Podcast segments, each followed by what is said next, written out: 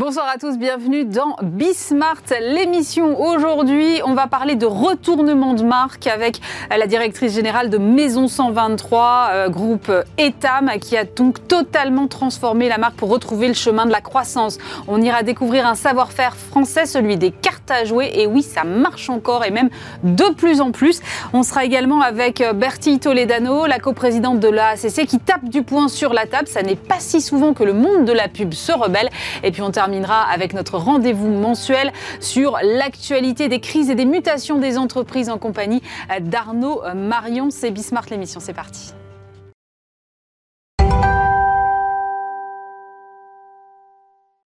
Et on commence cette émission avec Axel Matéry. Bonjour. Bonjour. Vous êtes euh, directrice générale de Maison 123.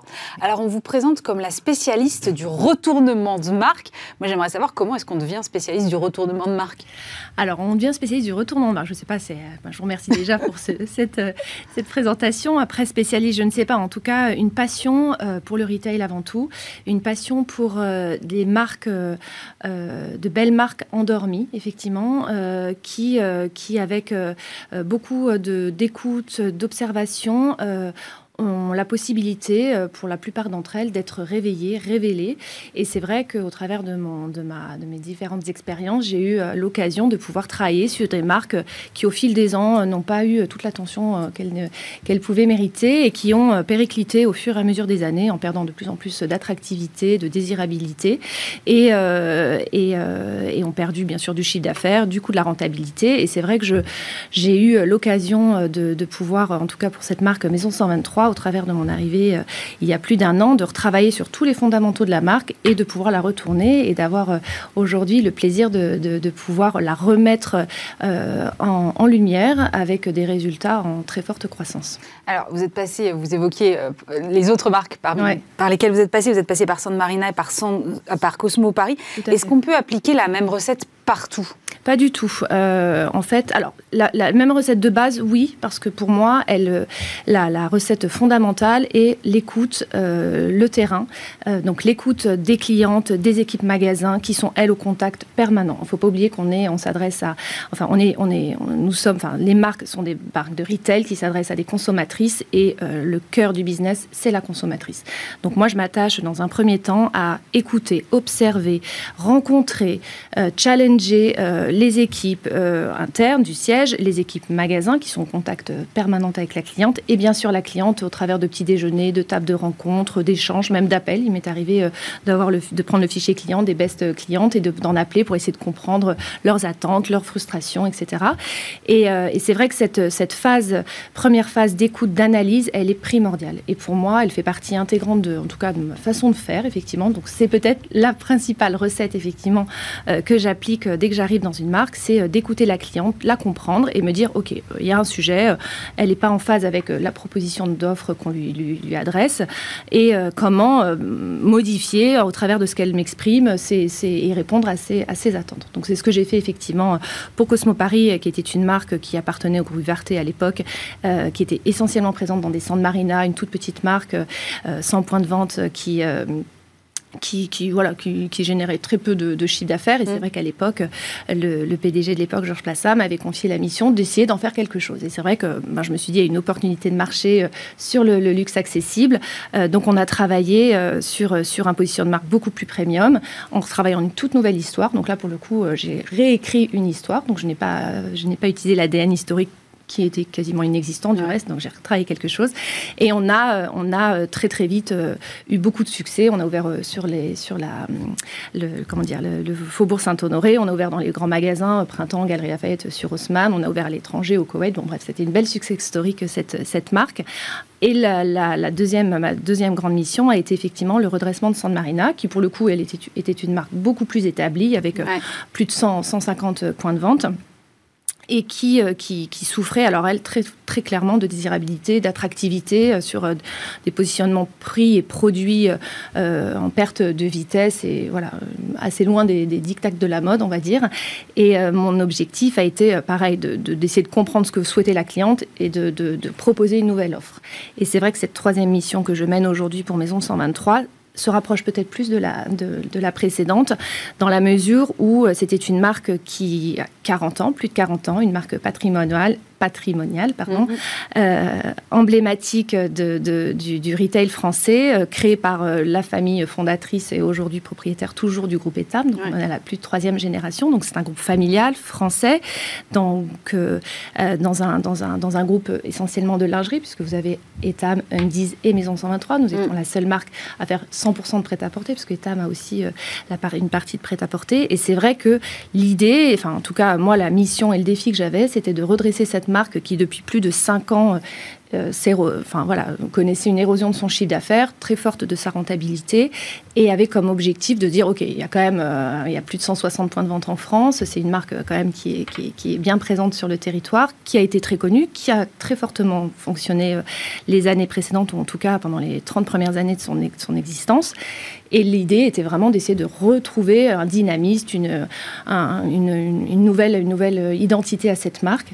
Et c'est le travail que je, que je mène depuis plus d'un an et demi maintenant avec euh, toutes mes équipes pour essayer de faire revivre, renaître cette marque au travers d'une nouvelle direction stylistique, d'une nouvelle direction euh, marketing et d'image. Donc on a retravaillé le positionnement euh, de la marque. Vous avez changé de nom aussi Et on a changé 1, 2, 3. Ça s'appelait 1, 2, 3, exactement. Et pourquoi alors le changement de nom? Alors le changement de nom, il s'est fait antérieurement à mon arrivée, avant. mais l'idée, en tout cas, qui était exprimée, c'était déjà de travailler cette mue de marque. Donc 1, 2, 3 était assez connoté, enfin avait une connotation euh, plutôt euh, de marque, euh, en tout cas qui ne fonctionnait plus. Il y a, comme je vous le disais, il y a, ça fait au moins cinq ans que c'est en perte de vitesse. Et c'est vrai que la direction de l'époque avait souhaité voilà, déjà entamer une mue au travers d'un nouveau nom, en, y accolant effectivement Maison, qui a ce côté très plutôt proche des maisons de couture. Alors, mm-hmm. On ne se fait pas du tout référence et on n'est pas du tout sur ce positionnement de, marque, mais en revanche de vraiment travailler quelque chose de, de, plus emblématique, on va dire. Et, et c'est vrai qu'ils ont euh, souhaité à la fois changer le nom, à, la fois changer le concept. Donc les concepts magasins ont été remodelés il y a plus de deux ans et demi maintenant sur quelque chose de beaucoup plus chaleureux, moderne, euh, lumineux. Donc ça, ça a été euh, les premières étapes de la transformation.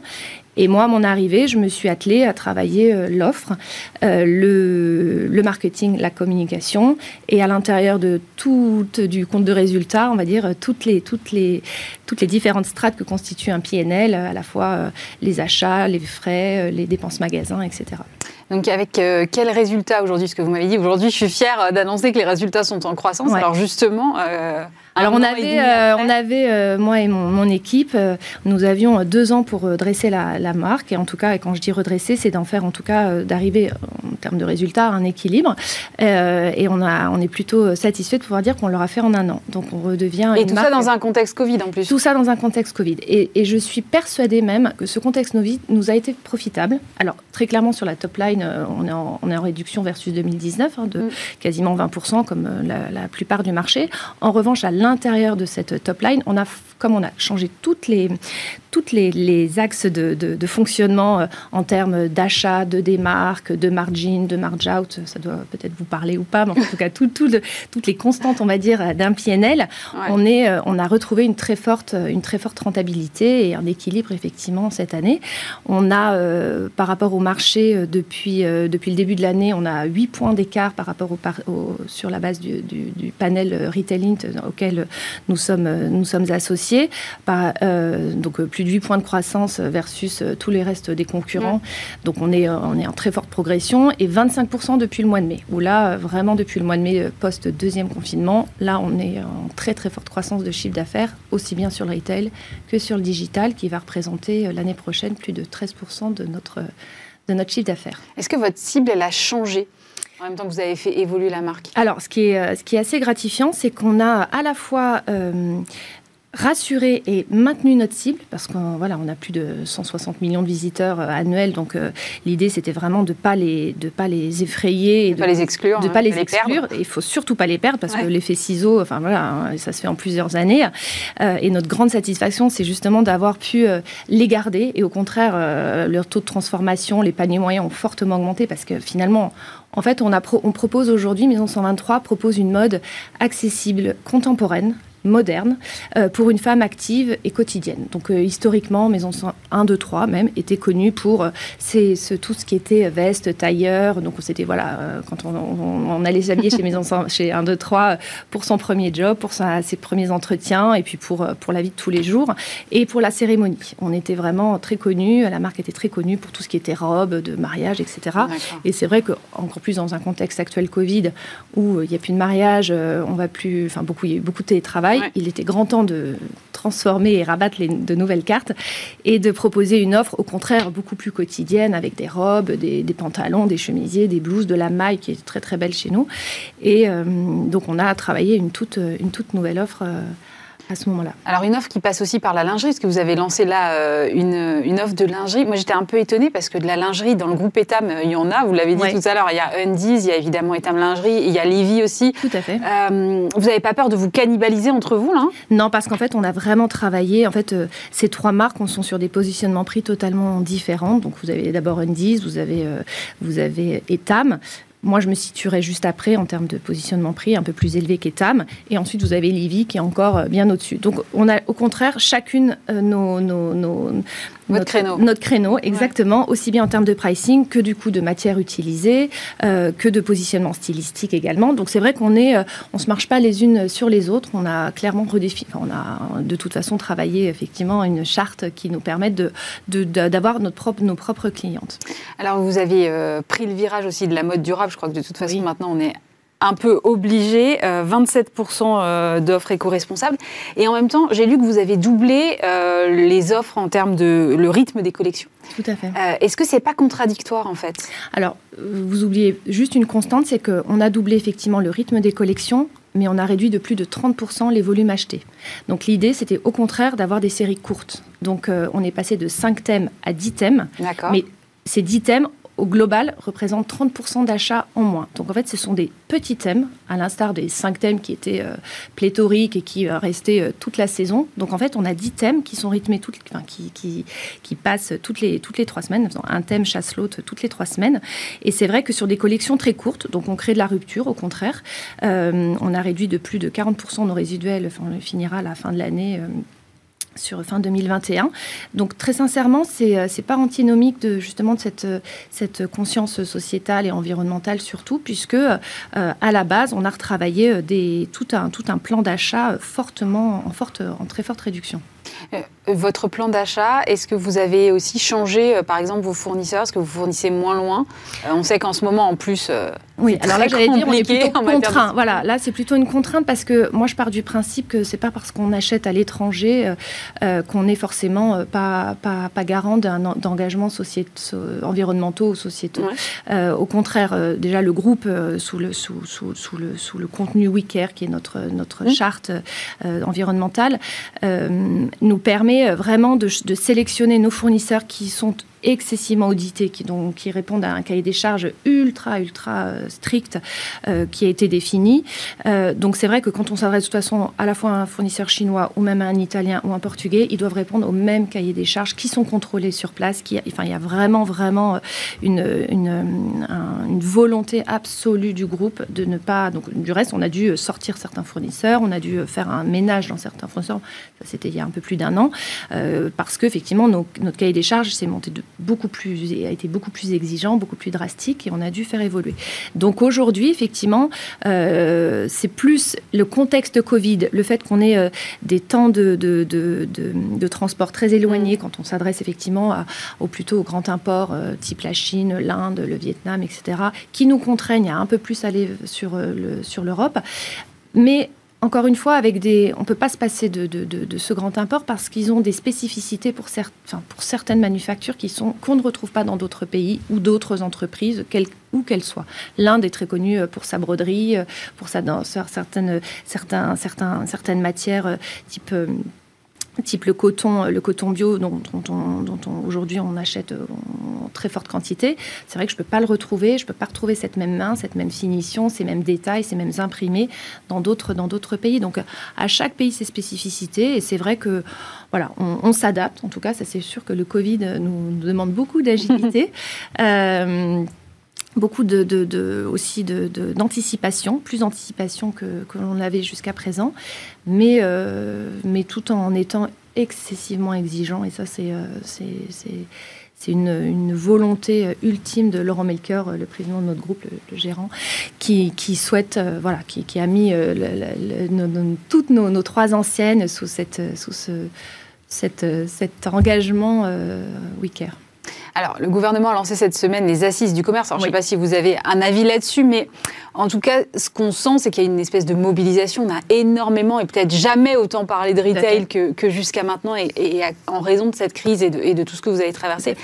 Vous, vous avez vraiment la conviction que le magasin n'est pas mort ah, moi, je suis absolument convaincue que le magasin n'est pas mort. Moi, je l'ai vu et vécu euh, post-confinement en mai, euh, quand les magasins ont réouvert le 19 mai, où il y a eu un engouement. Enfin, on euh, retail, le, magasin est vraiment un point de contact. On l'a vu euh, sociétal. Enfin, nous, toutes nos clientes sont revenues. Euh, et les, certaines responsables ont eu des, des, gâteaux, des bouquets de fleurs, des, des, paniers de chocolat. Oui, parce qu'elles étaient toutes contentes. Voilà, il y a eu. On, a été, enfin, je pense comme beaucoup, enfin, comme tous de toute façon, on a, on a connu un épisode absolument extraordinaire dans, son, dans, son, dans, son, dans la, façon dont ça s'est passé et en même temps euh, qui nous a rappelé aussi euh, nos besoins euh, et vitaux et pas tant d'acheter un vêtement que d'aller toucher, d'aller parler, d'aller essayer, d'aller. Donc c'est vrai que non, pour moi le commerce n'est pas mort et je trouve formidable effectivement que le gouvernement prenne part à ces, à ces enjeux via ces assises, dont lequel du reste notre, nous, notre Laurent Melker, le président du groupe, va intervient et aujourd'hui même à Bercy pour évoquer euh, tous les enjeux euh, de l'omnicanalité, euh, de la responsabilité, la responsabilité de, de, nos, de, nos, marques. Donc non, moi je suis plutôt positive et ravie que, ce, que le sujet soit mis sur la table. Merci beaucoup Axel Matéry. Je rappelle que vous êtes directrice générale chez Maison 123, puisque c'est comme ça qu'il faut dire maintenant. Merci d'avoir été avec nous. Je vous en prie. Merci Aurélie.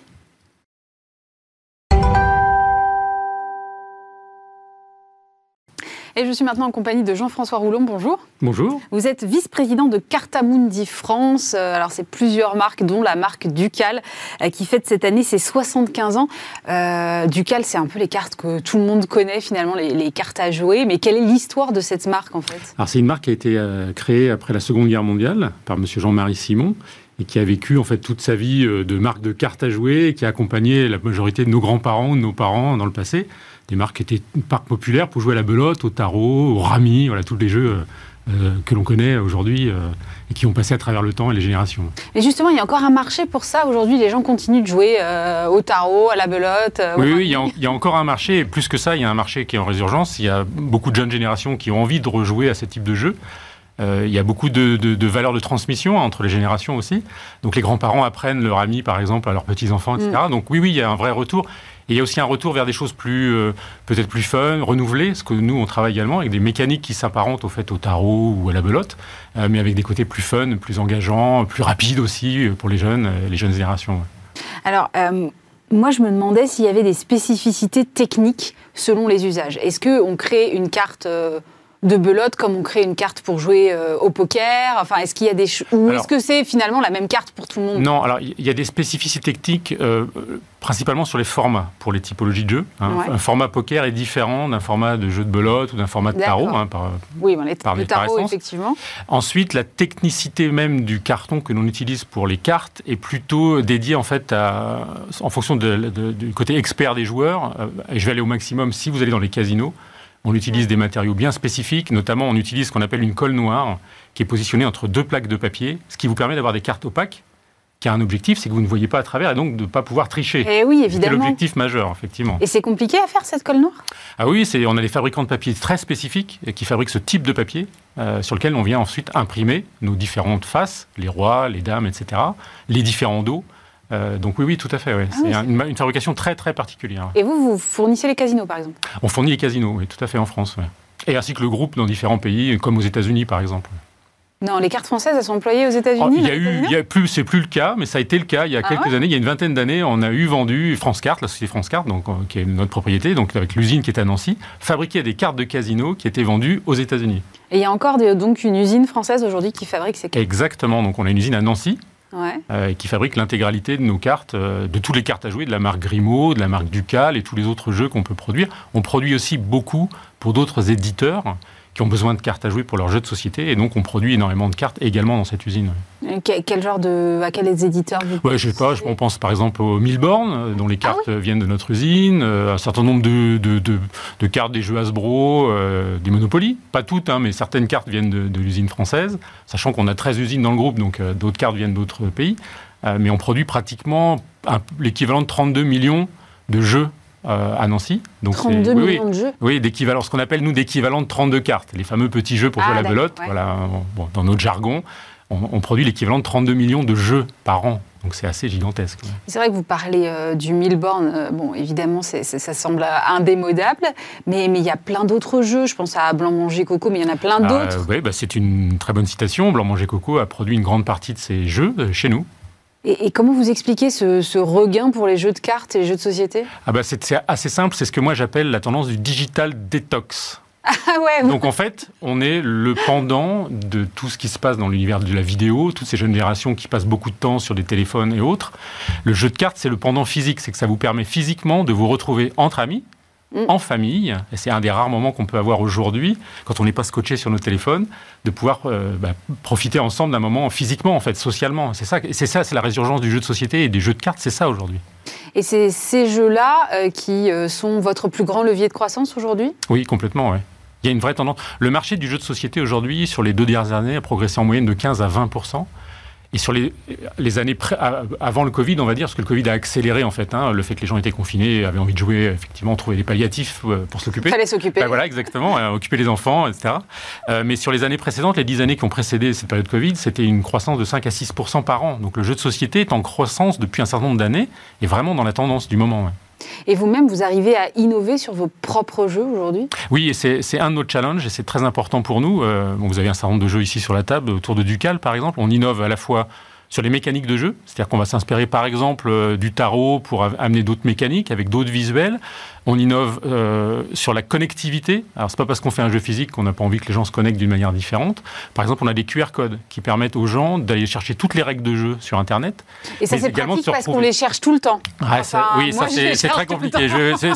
C'est clair. Puis il y en a beaucoup en plus. Oui, en plus, on les connaît pas toutes tout le temps. Donc, grâce à ce QR code, on permet aux gens de se connecter, d'aller chercher leurs règles du jeu, euh, euh, potentiellement plus tard de se On, est en train de travailler sur une géolocalisation, pour que les gens puissent se retrouver et faire une partie de belote ensemble. Vous cherchez trois partenaires pour, euh, faire une partie de belote ou de tarot, bah, vous allez trouver, grâce à cette, euh, à cette appli, euh, la possibilité de trouver des gens proches de chez vous pour pouvoir jouer. Donc ça, c'est le type de projet sur lequel on travaille et c'est l'innovation qu'on souhaite apporter aujourd'hui. Et ça veut dire que là, du coup, vous sortez du savoir-faire purement technique pour être davantage dans la réflexion, la stratégie Ah, complètement, oui. On, pour nous, on est garant aussi non seulement du savoir-faire, mais aussi des mécaniques de jeu. On, quelque part, on transmet un savoir-faire traditionnel, mais également des jeux traditionnels français. La belote, le tarot, on est fiers de ça, et donc on veut continuer à, ce que ces jeux perdurent en fait dans le temps. Moi, je suis allée sur votre site internet et j'ai découvert un jeu de famille. Alors, c'est un jeu des sept familles recomposées. Oui, mais c'est clairement dans l'air du temps. Bah, exactement, voilà. C'est une manière pour nous voilà, de, réadapter euh, à l'air du temps, comme vous le dites, euh, un certain nombre de mécaniques de jeu, oui, ce qui est normal. Euh, aujourd'hui, les éditeurs, vous avez l'impression qu'ils veulent des cartes Made in France, c'est important pour Oui, ça, ça revient assez fort, on le sent. Il y, a, une double, il y a une double demande en fait. Il y a la première demande est que Aujourd'hui, c'est moins intéressant économiquement de produire en Chine, il faut être très clair. D'autant mm. plus avec les problématiques de transport et de coûts de containers qui ont été multipliés par 10 ces derniers temps. Mais il y a aussi une vraie tendance de fond. La plupart des éditeurs aujourd'hui sont des jeunes éditeurs. Et ils revendiquent aujourd'hui de produire euh, intelligemment, localement, comme on peut le faire dans l'alimentaire en fait. Et c'est une vraie tendance de fond, on a énormément de demandes. Et il y a un savoir-faire euh, spécial sur ces sur ces jeux de cartes euh, dont on parlait, la Blanc Manger Coco et autres, euh, c'est français ou, euh, et ça s'exporte bien Ou est-ce que, au contraire, ce sont des éditeurs étrangers qui... On a les deux, en fait. Il y a les typologies de jeux qui sont très franco-français, donc qui ne dépassent pas le cadre du territoire français. Il y a d'autres. Bah, Blanc Manger Coco est très franco-français parce que l'humour, le wording ah, qui est utilisé, voilà, c'est compliqué. Euh, d'autres peuvent franchir. Euh, bah, Milborn euh, franchit les frontières. Voilà, ça dépend vraiment des mécaniques de jeu, donc c'est difficile de vous répondre. Il n'y a pas de règle en fait. Hein, ça dépend. Mais bon, on va, on va prendre le cas d'Asmodée, qui est un, un groupe très connu en France, qui est pour moi un des leaders mondial en fait hein, du jeu de société. C'est une société française, donc il y il y a un vrai savoir-faire français intellectuelle, je pense, dans la création de jeux. C'est là où on est fort, en fait. La valeur ajoutée, elle est là aussi, hein, beaucoup. Merci beaucoup Jean-François Roulon. Je rappelle que vous êtes le vice-président de Carta Mundi France. Merci d'avoir été avec nous. Mais je vous en prie, merci à vous.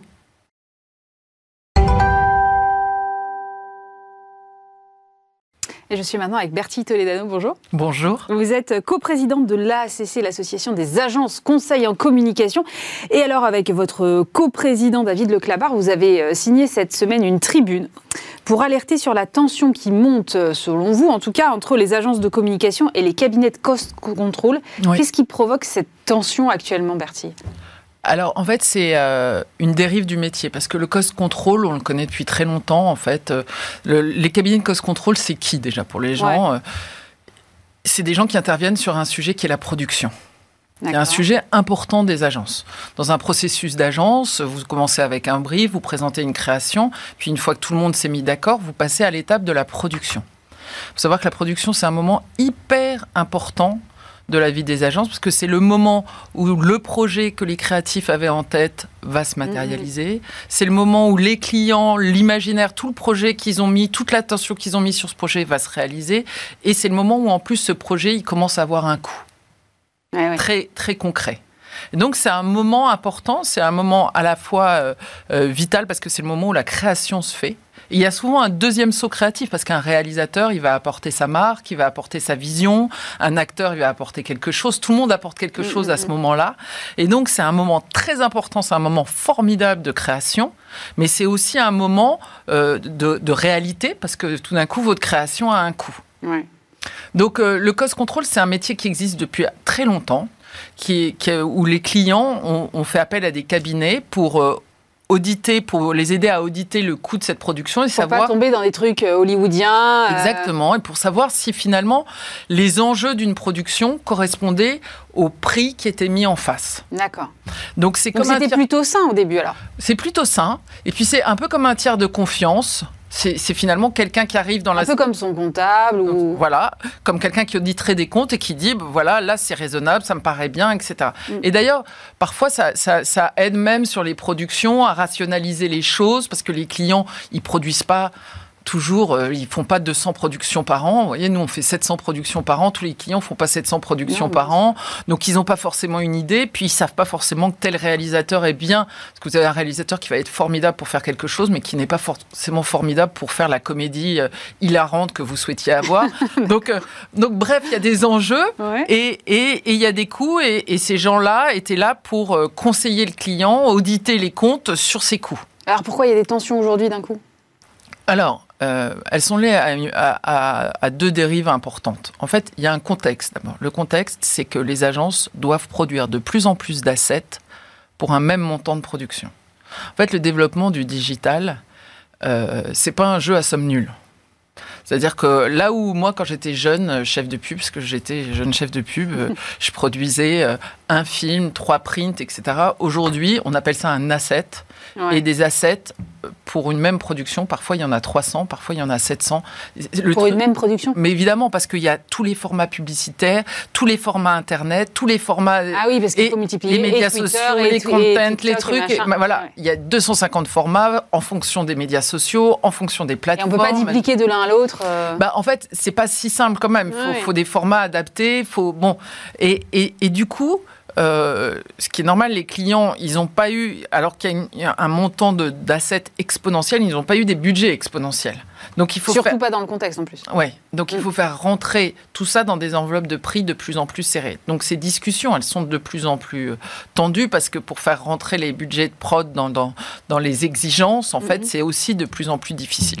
Et en fait, euh, euh, à cette occasion, on, voit que finalement les marges de négociation, c'est-à-dire que les agences maintenant négocient sincèrement, il n'y a pas beaucoup de gras, on va dire, le moins qu'on puisse dire, c'est que et du coup, ce qui se passe, c'est que de plus en plus, les cabinets de, de, cost control ont choisi de développer d'autres savoir-faire.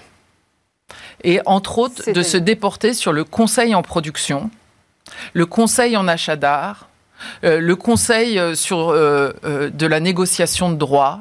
en fait, nos métiers, globalement, hein, sont des métiers que fait l'agence. Donc, ce qui est ce qui n'est pas grave, parce qu'on peut se dire pourquoi, bah, pourquoi pas concurrence, quoi. Pourquoi pas Pourquoi pas Sauf que ce qui est compliqué, c'est de faire les deux en même temps.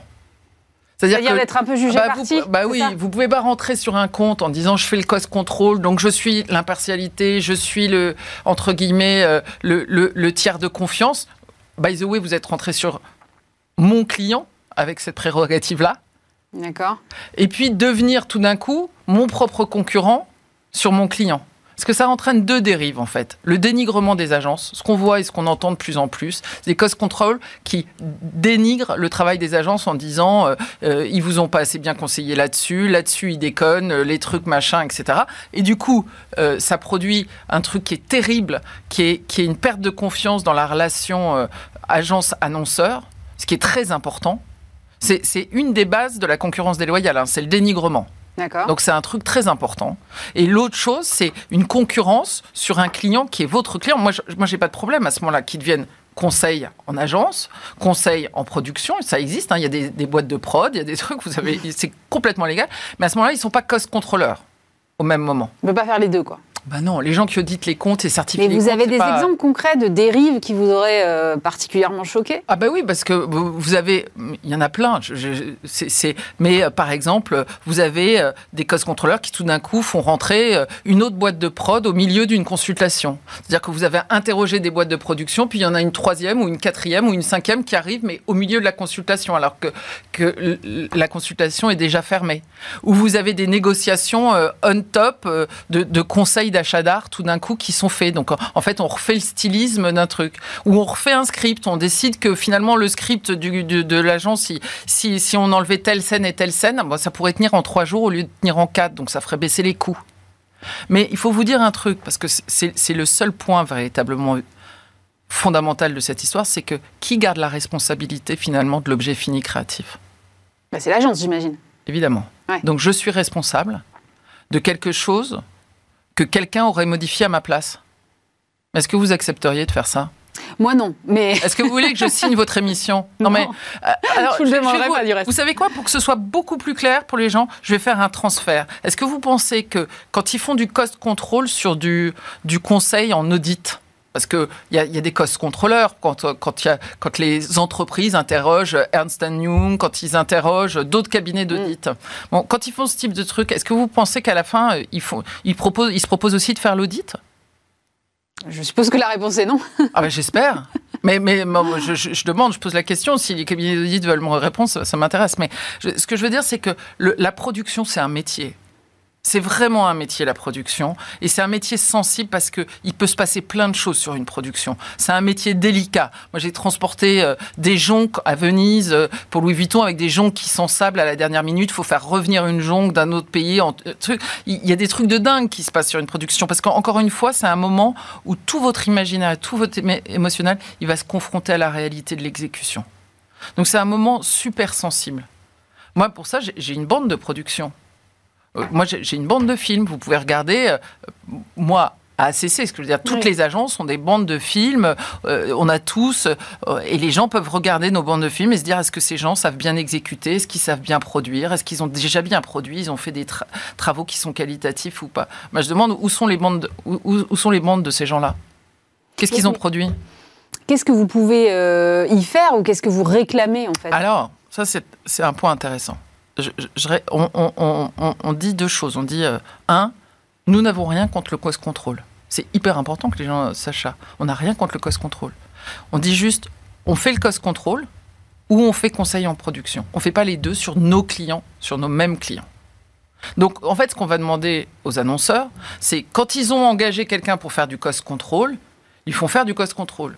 Quand ils veulent un un conseil en production, ils les interrogent sur du conseil en production, mais à ce moment-là, ce ne sont pas nos cost contrôleurs. Parce que s'ils sont conseils en production comme nous, il faut qu'ils aient des cost contrôleurs comme nous. Il faut qu'ils aient la Vous même éthique les, les règles du jeu soient les mêmes pour tout le monde en fait. pour tout le monde. Et il n'y a aucun problème. Moi, j'ai aucun problème. S'ils veulent faire du trafic, euh, s'ils veulent faire, euh, euh, s'ils veulent faire du, de l'achat d'art, s'ils veulent faire de la négociation de droits musicaux, moi, moi on a tous des structures qui négocient des droits musicaux. Moi, j'ai pas de problème. Mais ils rentrent pas sur un sujet où, du coup, ils ont la connaissance du client, ils ont la connaissance de mes prix, ils ont la connaissance de nos créations pour faire une partie du travail et- et récupérer une partie du travail qui incombe normalement à l'agence. Et les annonceurs, ils réagissent comment quand vous leur en parlez? Bah là, ils nous ont donné des rendez-vous. Je pense qu'ils sont conscients que, oui, oui, on a eu des appels. On a, évidemment, vous imaginez que, c'est monté dans les tours. Que, et elle a deux jours, la tribune. Hein, et, et, qu'on a. Non. Alors, je vais vous dire ce qui est super positif dans tout ça, c'est qu'on s'intéresse à la production.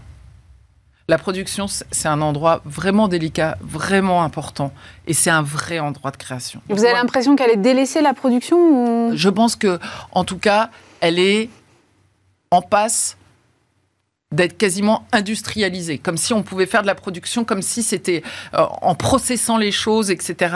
On allait faire de la production de super qualité en industrialisant le process. Parce que, en fait, le fait de multiplier les assets aussi, ça donne l'idée qu'on pourrait faire produire en masse. Voilà, mm. quantitativement, en mm. fait. En, fait, on, produit plein de trucs moches en très grande quantité. Faut se le dire. Hein. Et ça, c'est une pollution. Parce mm. qu'il y a un autre sujet par ailleurs qui est la RSE. Donc euh, on a intérêt tous à produire des choses qui valent le coup d'être vues quand même. Qui, qui, ont une sensibilité, qui apportent quelque chose au débat. Si ça apporte rien, si c'est juste de la production quantitative. Et puis on vous l'a suffisamment reproché en plus. Exactement. Donc, euh, donc le sujet, c'est vraiment la qualité de notre production.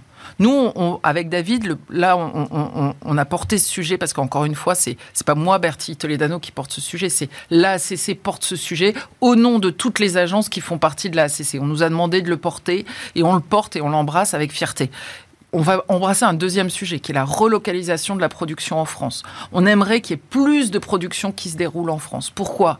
Parce que c'est un sujet de RSE, ça va être un sujet pour l'environnement, mm-hmm. parce que c'est un sujet pour l'économie, ça fait marcher l'économie. Moi, quand je déplace un tournage, comme en ce moment à Kiev, où il y a 70 personnes sur un tournage, dans des hôtels, etc., ça fait marcher le tourisme, ça fait marcher la restauration, etc. Pourquoi ça n'a pas lieu en France? Parce que les conditions, euh, entre guillemets, euh, euh, de coûts sont trop importantes et sont trop difficiles en France. Mais comment vous allez faire là? Alors, c'est le moment où je vais faire rire un peu tout le monde. En 91, il y a eu un article euh, à la Commission européenne. Moi, je faisais à ce moment-là, j'étais au Parlement européen. On travaillait sur un truc qui s'appelait l'exception culturelle française. Oui, bien sûr. Hum. Et euh, on a décidé de défiscaliser une partie des productions en France pour encourager le cinéma français. Vous voulez la même chose pour la pub? Ben, En fait, je vais vous dire un truc. Dans cet article de loi sur l'exception culturelle française, il y a deux exceptions la production à caractère pornographique et la production publicitaire. Les deux sont sur le même plan. Ouais. Ça s'appelle la linéa 2B. Donc j'interroge les pouvoirs publics sur le bien fondé de l'exception culturelle française non adaptée aux produits publicitaires. Et je vais vous dire pourquoi. Pas parce que parce que il y a en France un truc comme c'est du commerce, c'est pas propre. C'est drôle hein, parce que pornographie, publicité. Oui, oui, c'est surprenant comme euh, analogie, mais. Donc, en fait, il y a un petit truc en France comme ça, le commerce, c'est pas propre. Moi, je voudrais vous dire un truc, c'est que notre métier, c'est un petit pont sensible qu'on traverse tous les jours entre les industries de la création et le commerce. Quand je fais un film publicitaire, il y a un réalisateur, un directeur, si on parle anglais, il y a des maquilleurs, il y a des coiffeurs, mhm. il y a des techniciens, il y a des acteurs. Parfois, il y a des mannequins, parfois, il y a des acteurs, parfois, bon, bref, il y a de la déco, il y a du stylisme, il y a, plein de choses qui travaillent le reste du temps pour des séries, pour des films, pour des... Donc, en fait, ce sont les mêmes gens. Et, si on travaille plus en France, on fera travailler plus ces gens-là. C'est marrant parce que ça fait quand même un petit moment que je suis secteur. J'ai jamais entendu le secteur de la pub râler ni taper du poing sur la table. Qu'est-ce qui se passe? D'habitude, c'est plutôt l'inverse. C'est plutôt on tape sur la pub, mais c'est pas la pub qui. D'abord, il se passe plusieurs choses. C'est que je pense que euh, on a décidé de repasser à l'offensive sur notre valeur et sur la valeur de ce qu'on fait. Ça avait été trop déconsidéré? Oui, je pense que ce métier crée de la valeur. Il crée de la valeur économique, il crée de la valeur pour les marques, il crée de la réputation. Il crée des choses euh, et il crée du lien aussi. Parce que finalement, des grandes campagnes populaires, c'est aussi des endroits qui réunissent du monde, etc. Donc il crée de la valeur. Donc on a décidé de défendre cette valeur. Ça, c'est une première un premier point. La deuxième chose qu'on veut dire, c'est que nous, on n'est pas du tout dans des forces conservatrices, on est dans des forces de progrès. Avec David, c'est pour ça qu'on a été élu à la, tête de la CC. Et pour dire, en fait, ce métier-là, là, cette force créative, elle est aussi, c'est une force incroyable de transformation de la société et des comportements. Parce que finalement, les imaginaires que je véhicule, vous savez, pour changer de comportement, il faut du désir en fait. Et les imaginaires que je véhicule, eh ben, ils peuvent générer des désirs qui sont ailleurs que sur du quantitatif qui sont ailleurs que et on le voit bien d'ailleurs quand vous regardez des spots de pub euh, des années 70 ou 80 c'est inregardable vous regardez le truc, vous dites mais comment ils osaient faire ça? Mais pourquoi ils faisaient ça? Ah, Mais c'est horrible, etc. Donc c'est assez drôle en fait. Nous, notre métier, on passe notre vie à observer les gens, à observer ce qu'ils font, ce qu'ils aimeraient faire, leurs aspirations. On, dit catching beginnings, saisir ce qui commence, ce que les gens font de plus en plus, la façon dont ils, souhaitent consommer, la façon dont ils, souhaitent se, voilà, mm. dont ils souhaitent se nourrir et tout. Et nous, on peut être un formidable tracteur des transformations en cours, pour une consommation plus raisonnée, pour euh, un, rapport finalement au non marchand, parce que les gens en ce moment, on dit beaucoup, ils consomment de l'immatériel, de la culture, de l'éducation, ils consomment d'autres choses. Donc euh, on peut être un formidable vecteur de ça, et c'est pour ça qu'on dit il, faut mettre les combats au bon endroit, il ne faut pas avoir peur de dire des choses, et je trouve que ce débat autour de la production, il est hyper sain. Merci beaucoup Bertie Toledano d'être venu en tout cas l'expliquer, euh, coprésidente de l'association des agences conseils en communication.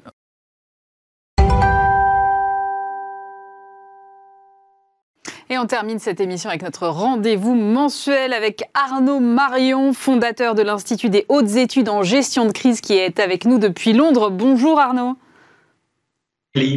Alors, euh, on s'était dit le mois dernier qu'on allait parler de Casino et de sa maison mère Rally parce que effectivement le mois dernier, le mur de la dette a été repoussé de deux ans euh, grâce à une mesure qui est liée à la crise sanitaire. Euh, Arnaud, est-ce que vous pouvez m'expliquer ça?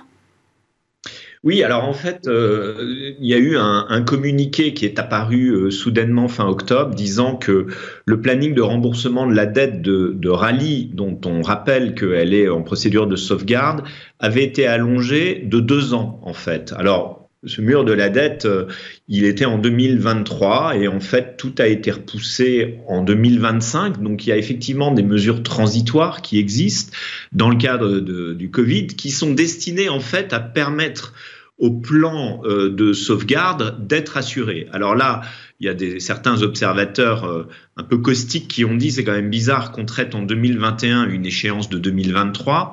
Mais Jean-Charles Naouri, qui est assez habile et euh, adroit et qui, contrairement à Arnaud Lagardère, lui a gardé le contrôle de son entreprise pour gérer, en gérant sa dette via une procédure de sauvegarde, et qui avait des difficultés, dit-on, euh, sur la place pour refinancer sa dette de 2023, parce que vous savez, il faut s'y prendre toujours un ou deux ans à l'avance, euh, bah, il a profité de cette mesure et comme ça, il a trouvé deux ans de liquidité supplémentaire et son mur de la dette, il est déplacé à 2025. Ce qui est assez euh, croustillant, c'est que le communiqué indique que c'est à la demande des commissaires à l'exécution du plan. Alors, on va les croire, mais euh, également, euh, si vous voulez, c'est qu'ils prennent comme argument que dans le contexte de la pandémie, il n'y a plus de calendrier de réalisation des actifs, puisque finalement, il s'était engagé à 4 milliards 4 de cessions d'actifs, sur lesquels il en a déjà réalisé un peu plus de 3 milliards, et donc il n'avait pas été tout à fait jusqu'au bout de ce qu'il fallait.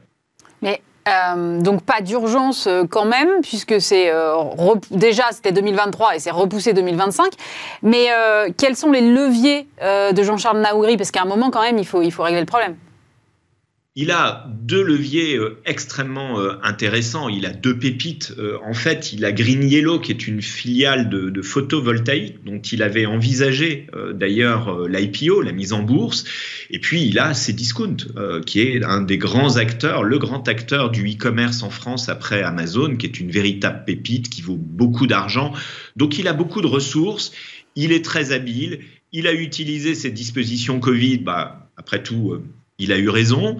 Ça fait grincer euh, pas mal de pas mal de dents, euh, bien évidemment, parce que euh, on trouve que c'est un petit peu exagéré que cette mesure soit ainsi stretchée de cette façon.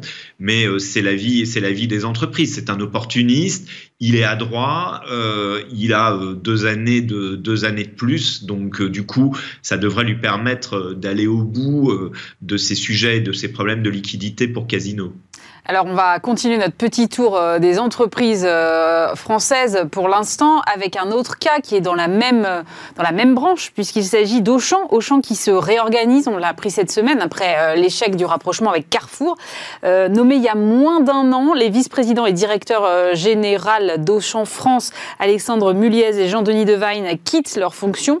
Et donc, c'est Yves Claude, l'ancien patron de Decathlon, qui a été nommé PDG d'Auchan Retail qui prend aussi la présidence exécutive donc d'Auchan France. Et le petit-fils de Gérard Muliez est désavoué.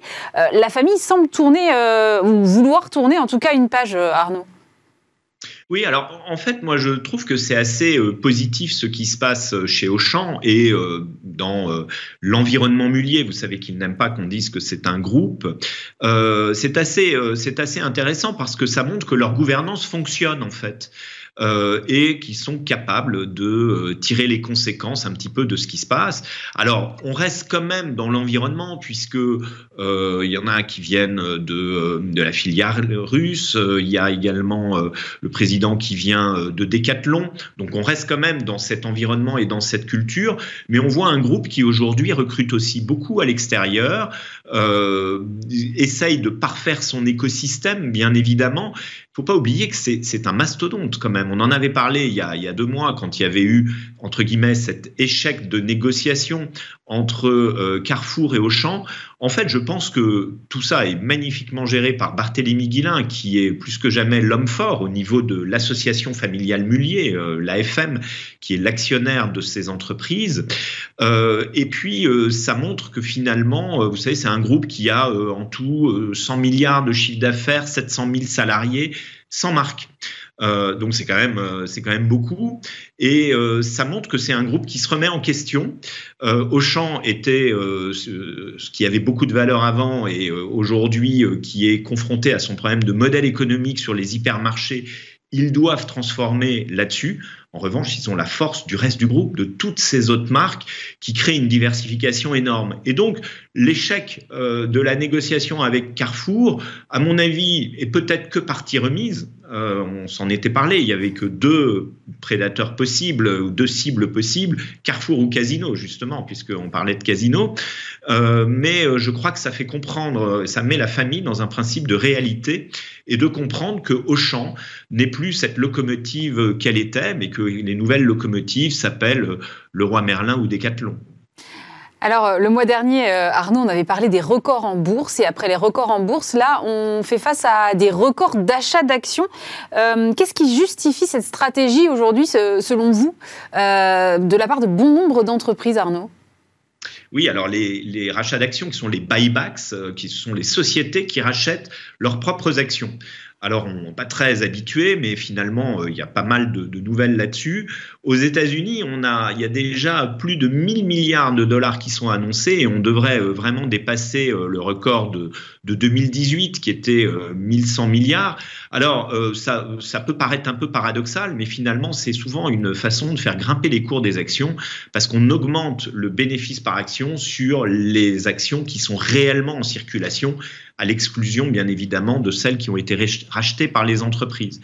C'est aussi assez intéressant parce qu'il y a beaucoup de liquidités, ces entreprises ont beaucoup de liquidités, et que finalement, euh, elles investissent où?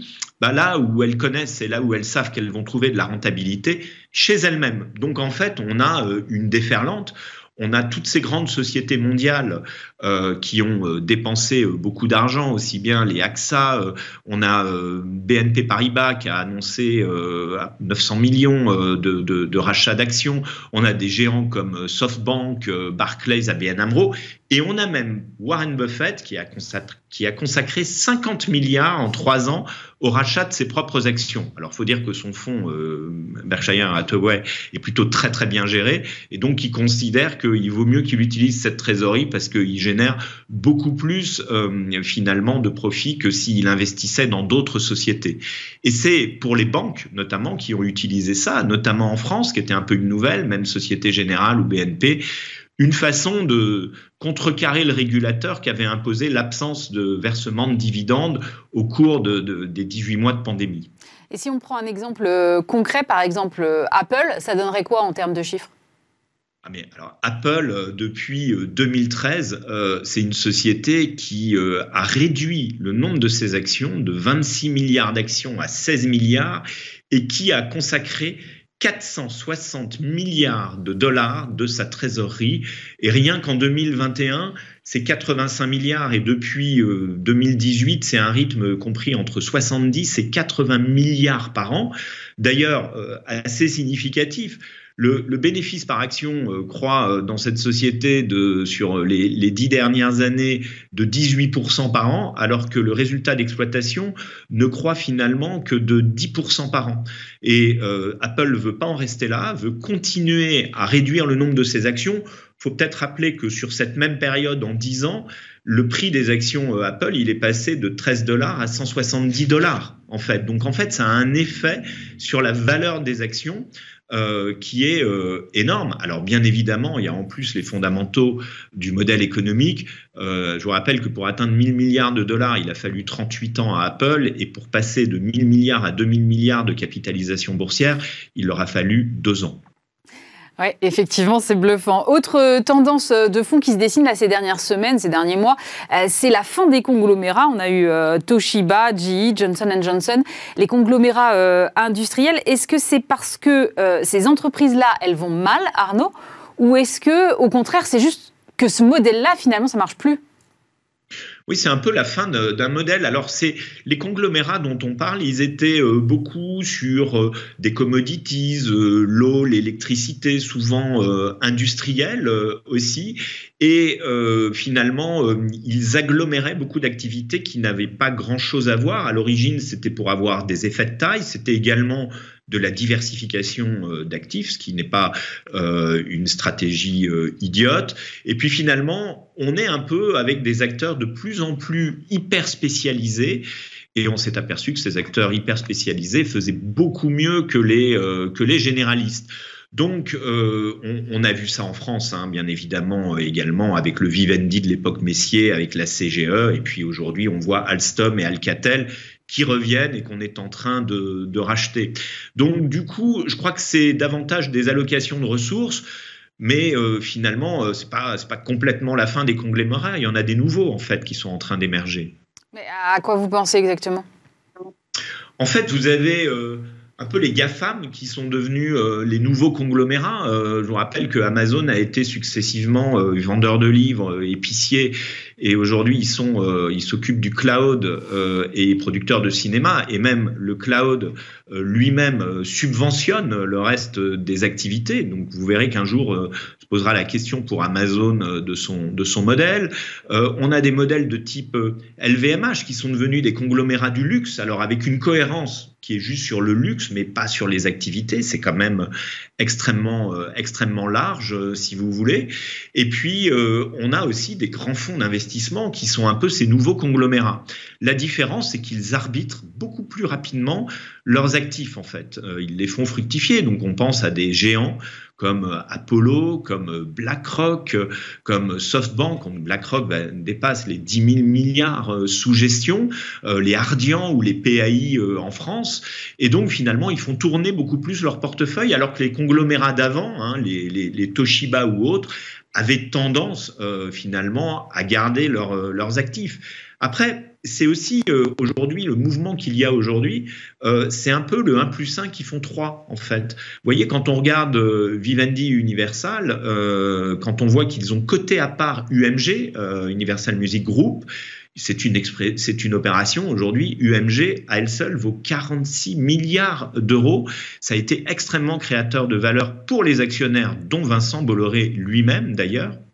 Donc euh, effectivement, c'est un peu une, tendance du moment. Et là, on retrouve notre cohérence par rapport à la bourse, qui est une très très grande opportunité pour beaucoup euh, d'entreprises. Donc souvent, on va coter d'ailleurs des entreprises euh, que l'on avait en portefeuille. Mais c'est pas pour autant que ce modèle-là sera nécessairement pérenne, Arnaud, parce que si vous parlez des GAFA, par exemple Facebook, on sent qu'il y a une pression, en tout cas aux États-Unis, on parle de démantèlement, de séparer les activités, même pression un peu sur Google. Donc, comment vous voyez ça? En fait, c'est un mouvement un peu perpétuel. Dans, les années 80, euh, quand je, faisais mes, quand je faisais mes études, on a eu le démantèlement de ATT aux États-Unis. Et en fait, euh, on aime, euh, il y a un peu ces mouvements de concentration, diversification, recentrage. Ce sont des mouvements avec des rythmes de, de, de 5 ans, 5 à 10 ans pour les entreprises, si vous voulez. Et je crois qu'aujourd'hui, les risques, en fait, ils sont complètement différents. D'abord, on est dans des, allocations et des arbitrages d'allocations d'actifs. Et deuxièmement, les risques se trouvent maintenant au niveau des régulateurs ou du Parlement. Régulateurs par rapport à la concurrence à un moment, on trouve qu'un acteur est trop puissant. Et puis le Parlement, parce qu'ils euh, réagissent beaucoup, notamment sur les, les, GAFAM, notamment sur Facebook, parce que ce sont des questions euh, de euh, liberté, finalement. Est-ce qu'à un moment, c'est bon pour les libertés individuelles? Est-ce qu'à un moment, on donne pas trop de pouvoir à des Google ou à des Facebook? Donc il y a cette tentation des régulateurs et des législateurs de vouloir casser ces groupes qui deviennent trop puissants et dont il faut rappeler, ils sont plus puissants que beaucoup d'États sur la planète. Arnaud, je voudrais qu'on termine euh, rapidement avec un sujet qui nous aura euh, occupé pas mal cette année, c'est l'actualité dans les médias, puisque selon euh, Le Monde, Le Figaro intéresserait Vincent Bolloré et Bernard Arnault. Arnaud, on prend les mêmes et on recommence là. Bah oui, c'est toujours, finalement un petit peu les mêmes. Alors c'est quand même, c'est quand même de grands noms. c'est vrai que le Figaro, c'est quand même un bel, euh, c'est quand même un bel asset, surtout au moment d'ailleurs d'une élection euh, présidentielle. Donc, euh, on, sait que Vincent Bolloré a, une sorte de tropisme un peu à droite avec CNews, avec également les cibles qu'il a via Lagardère, sur lequel il a fait une OPA, hein, qui n'est pas encore effective puisque c'est encore à, l'autorité de la concurrence, c'est soumis à l'autorisation. Mais euh, le Figaro, c'est un magnifique modèle économique tout de même. Euh, c'est beaucoup d'abonnés dans le numérique, c'est 25 millions de visiteurs euh, par mois. les chiffres de valorisation pour un journal, alors qu'on sait que la presse n'est pas forcément bien en point, on parle d'un milliard d'euros, 500 millions à un milliard. Je suis pas certain que les que les Dassault euh, veulent vendre. Je suis pas certain qu'ils vendent à un Vincent Bolloré. Un Bernard Arnault est peut-être plus proche de leur ligne, avec une droite qui est peut-être un petit peu plus libérale. Euh, en tout cas, euh, on sent que ça intéresse. On sent que les médias intéressent de toute façon ces grands capitaines d'industrie.